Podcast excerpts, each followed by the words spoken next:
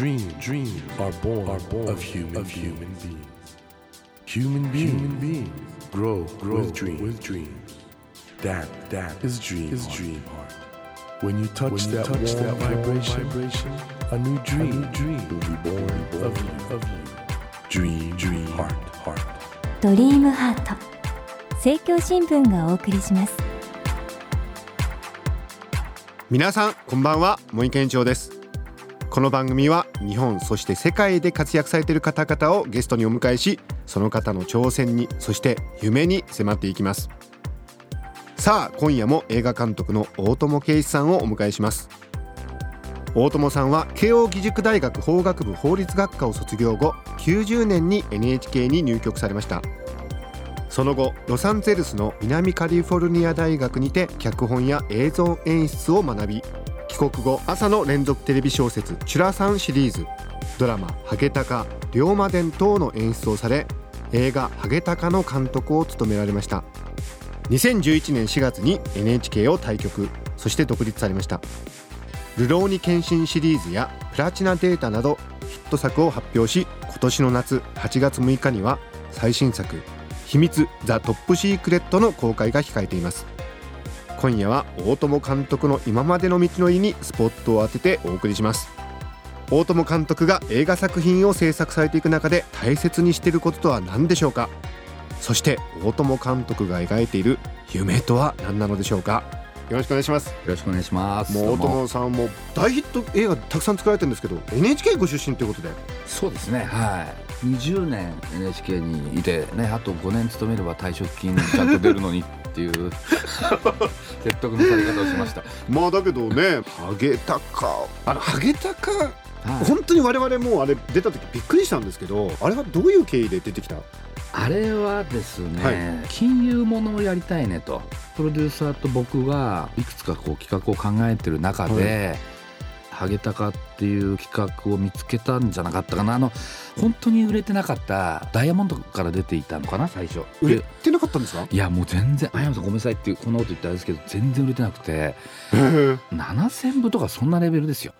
それを見つけてきて。それで読んだら、はい。そのやっぱ知らない情報がいっぱいあったんですよね、はいはいもちろんファンドマネージャーっていう仕事自体僕ら知らないんで。あのハゲタカだって各話ごとにゴールデンパラシュートとかもはい。う金融の最新の話題が出てましたもんね、そうなんです。僕らとしてはむしろそのノウハウとして面白いよね情報がいっぱいあってはいっていうふうに思ってたらちょうどそのタイミングであの堀エモ門さんのライブドア事件はがぐわーっと起きて、はい。これタイミングとして面白いよねっていう話がどんどん出てきて、はい。であの辺で脚本を作り始めてこれでもお客さんに受けるかなっていうのもあって、いうん。結構ビクビクしながら作ったんですけど、意外とお客さんが喜んでくれててか意外とっていうかものすごい喜びましたよね。ああもものすごいブワーってきましたよねそうなんですよね、うん。思ったよりその熱量が周りの方も含めて、はいい、ろんな評価も含めてぐわっと上がって、えびっくりしたんですよ。ハゲタカ捉えた時点では南カリフォルニア大学でしたっけ？あの映画制作に非常に定評のある大学はいのはい。留学はされた後なんですよね。そうですね。あの戻ってきてちょうど5年ぐらい経ったぐらいでしたかね。あそこに留学されるきっかけって NHK から行かれたんですか？そうですね。あの NHK の留学システム使ってああるんだ。はいはい、まあ僕の場合ちょっと留学みたいなもんなんでまあですけども,、もそこでどういうことをやられたんですか？カリフォルニアでは。えっとカリフォルニアでははい。映画学部一回ありますから、はいはいはい。そこのまあ面白そうな授業に入り込んでどんな授業ですか？例えばインディペンデントフィルムメーカーのためのクラスみたいのがあって、はい。でもベーシックに言うとは78人でチーム組んで脚本書いて1人がディレクター役やって1人が録音やって1人が撮影やって1人がプロデューサーやってっていうそれで全員の映画を1本ずつ作ってそれを論評してっていうことを延々と繰り返していくんですよ。あじゃあもう実践的な。実践です実践。践だから僕は今ためになってるのはやっぱ僕もこうブームを持ったりとかね。その音一通りやられたんですね。全部やったんですよね、はい。だからまあなんとなくシステムについてとか、はい。その録音なら録音のその連中の気持ちとか技術は分かるようになったっていうのはすごく大きいんですけどなるほはい。ど、あとはやっぱりハリウッドはビジネスとしてしっかりしてるんで、え例えば UCLA の夜学とか行くと、はい。キャリアアップのためにハリウッドの人たちえがあ来てるんだ。来てるんですよ。あ。そうするとそこで知り合えるんで、はいはいはい。僕の狙いはそこで知り合っちゃってはい。現場に入り込んではいであわよくばそのまま NHK からとんずらっていうのが 僕のそのプランだった。今や明かされる。今や。なるほど。はい。まあただそれはできなかったんですけどそれでまあ2年間そんなことで現場にあとそこで知り合った人と出会って 現場見に行ってとかそういうようでもなことを NHK はいい環境ではあったんですよねきっとね。すごくいいですね。あのいい意味で僕は大学みたいな感じだと思ってるんですよね。あのプロかどうかっていうと、はい。仕事の対価としはい。てサラリーをもらうわけではなくてまあ言うと公務員に近いじゃないですか、はい。そういう意味で言うと、頑張った人間が多くとか頑張ってないとどうとかってことはないので、なんかもうみんな平等にそこでこういろんなことを学べるとこですよね。視聴率とかにそんなに一喜一憂せずにってええいうことで言うとやっぱりこう放送の軸というか、はい。作る人間の軸みたいなものっていうのはかなりこう座ってくる気がしますけど。はい。うん NHK がお辞めになられたのは44 44ですかね、はい。そろそろひょっとして管理職になられちゃうくらいの頃ですか？そうですね。管理職になるかで、まあ、下手すると現場から引き離される可能と性もあいうるしとか。タイミングで絶妙なタイミングで 卒業なさったということで。そうなんですよねだから下手すると NHK にいらっしゃるとおそらく偉くなられてたと思うんですけど。いやね僕偉くならないとは思いますけど、ね、まあまあだけどもしそうだとしたら もううん。現場からちょっと離れちゃってたかもしれないってことですよね。やっぱりちょっといろいろこう堅苦しくはなり始めましたね。あのやっぱ次にやりたい,、はいはいはい。例えば秘密なんかもそうですけど、ベースはジャーナリズムであり公共放送ですから、はいはやっぱりこうリスクの高いネタにはちょっと踏み込めないとこもありますよね。はいはいはいあのこういうもの秘密はかなりリスク高いでしょうね。はい、バイオレンス、それとヌーディティ、裸とか、まあいろんなその表現の枠っていうのはどうしてもこう枷があるっちゃあるんで、まあ放送自体がそうですからね。うんそういう意味においてはハゲタカの映画化をきっかけに独立ってことでいいんですかね？理解としては。そうですね。あのあの頃ネットではい。動画が始まって、はい。実はそのネット系からのあれも来たんですよヘッドハントが、はいはいはいはい。ハゲタカをやってるぐらいの頃に。えそれでちょっとそういういろんな方と会って、え外に行って自分が何できるのかなみたいなことはまあハゲタカ取りながら考え始めてたって感じですかえね。でもその後ね「ルローニケンシン」シリーズこれもう外国でも人気高くて、はい、そういう意味においては一人の表現者の生き様としては組織人からその独立した表現者への移行を見事にやったっていう意味においては大友さんも今の若い映像作家たちのもう一つのロールモデルっていうかまあそうなってくれてれば光栄ですけどね。ただまあやっぱりねあの本当にマーケット広げていかないと、うんやっぱり日本の映画の中でやれることってまあ言うとお客さんも含めて限られてるっちゃ限られてるんで、いよいよハリウッド進出みたいな。あんまり景気のいいこと。まあちょっとそのあたりも含めてですね、はい。ちょっとまた後半をお伺いしたいんですが今日はですね映画監督の大友圭一さんをお迎えしております。大友監督の最新作「秘密ザ・トップシークレット」生田斗真さん主演でもう本当になんていうかすごいねこの映画もね。大友さんの映画ってなんか映像から伝わってくる濃密ななんてのかな。監督としてはどう分析されてます？なんかねすごいあるんですよ密度が。どうですかね？あの難しいんですけどね。あの現場はい。っていうのはは基本的にやっぱり大事だとは思っていてですね、うん。あの結局プロジェクト立ち上げて脚本書くまではものすごく少人数の作業ですけど、はいはいはい。そこからこういろんな方がスタッフ含めてキャスト含めてうん。ものすごい人数関わりますから、はい。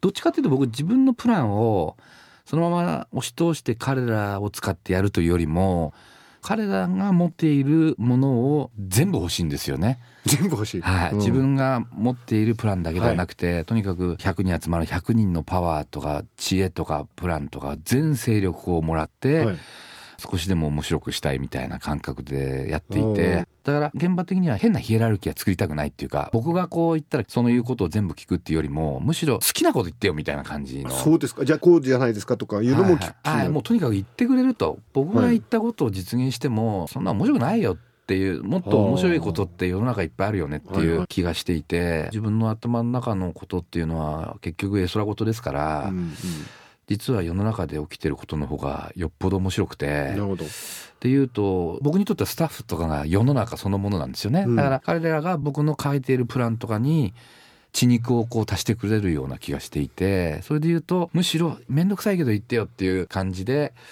いろんなアイデアプランを取り込んで大きく大きく太らせていきたいっていう感覚かもしれないですね。うん。はい、今回の秘密もそうなんですけど役者さんがすごく世界観の中にちゃんといらっしゃる感じがするんですよ、なるほど。大友さんの作品って、はい。はい。そこら辺の演技指導というか役者さんに対する接し方ってのはどういう？あの基本的には、俳優はとにかく自分が演じる役のことだけ考えてくださいと。はいはい。はい、だからスタッフにはなるべくその照明がこうだから立ち位置がこことかそういうことも言ってほしくないんですよ、うん役者に対して。うん。だからもうとにかくこの空間を与えますと。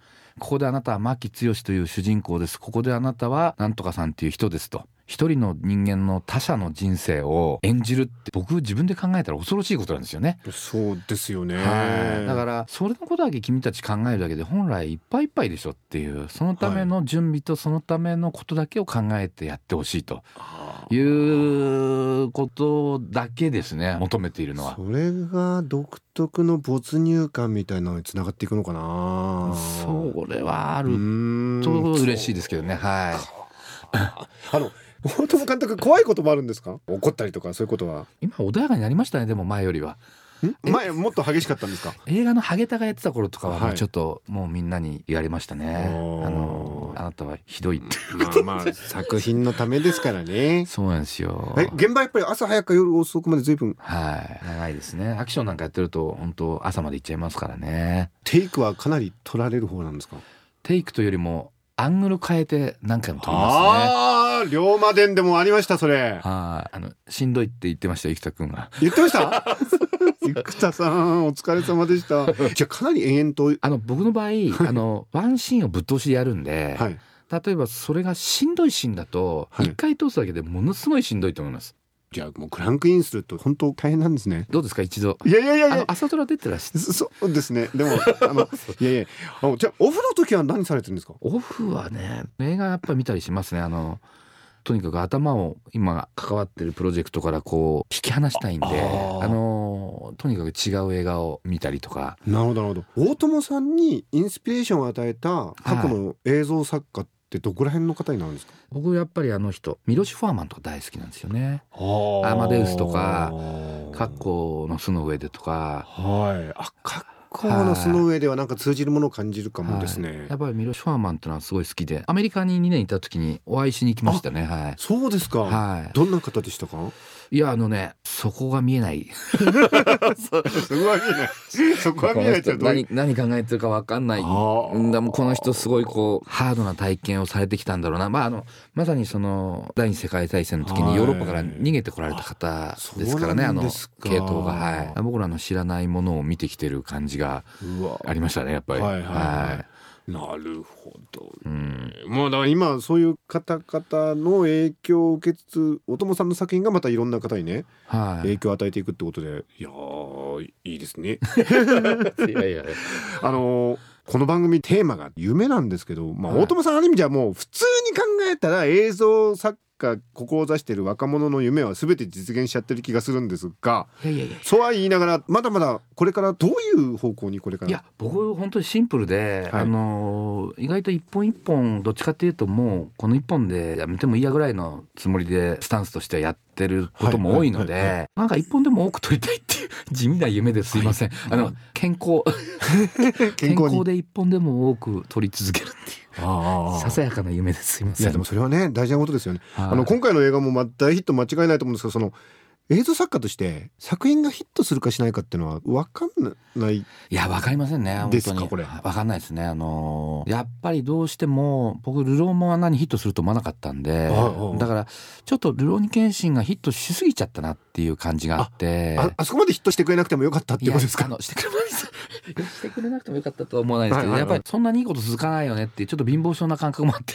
あだからその分ちょっとチャレンジする企画をやんなきゃと思って、はいはいはい。あのまあ秘密を選んでるところもあるんですよ給ね。会社側は期待しちゃいますよね。大友監督取るからもう。ーん。ね。そうですね。ただまあうんどうですか？松竹さんどうですか？う いやいやこれはもう大ヒット間違いないと思うんですけど。で やっぱ一作一作これで最後でもいいっていうぐらいの熱量ではい。捉えてるっていうそうですね。はい、はい。どっかやっぱり一本一本僕の中では生きてる自分の思いと重なっていくんで、はい。はい。ええそうするとこうあんまり無限にできなくなってっちゃって、あの例えば秘密なんかだとそんな簡単に頭の中を覗かれたくないよねみたいな。うんうん。死んだ後に自分の頭を覗かれていろんなことは暴かれちゃうっていうのはそこまでやるっていうのって、はい。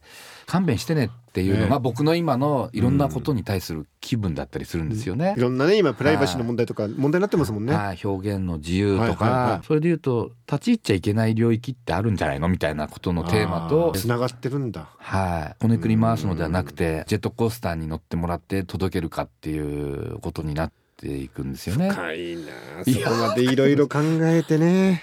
はい、作ってるんですよね。この後もいろいろあるけどもとりあえずはこれを見てくださいってことです今年の夏はねと。にかく秘密をぜひあの見ていただきたいです。はい、はいこれを見ない人は以降の大友作品見ちゃいけませんそれは嘘です。それは嘘ですけどちゃんと皆さん見てくださいということで大変あの深い話いただいたんですけどそろそろお別れの時間になってしまいました。ドリームハート今夜は映画監督の大友圭一さんをお迎えしました。2週にわたりありがとうございました。ありがとうございました。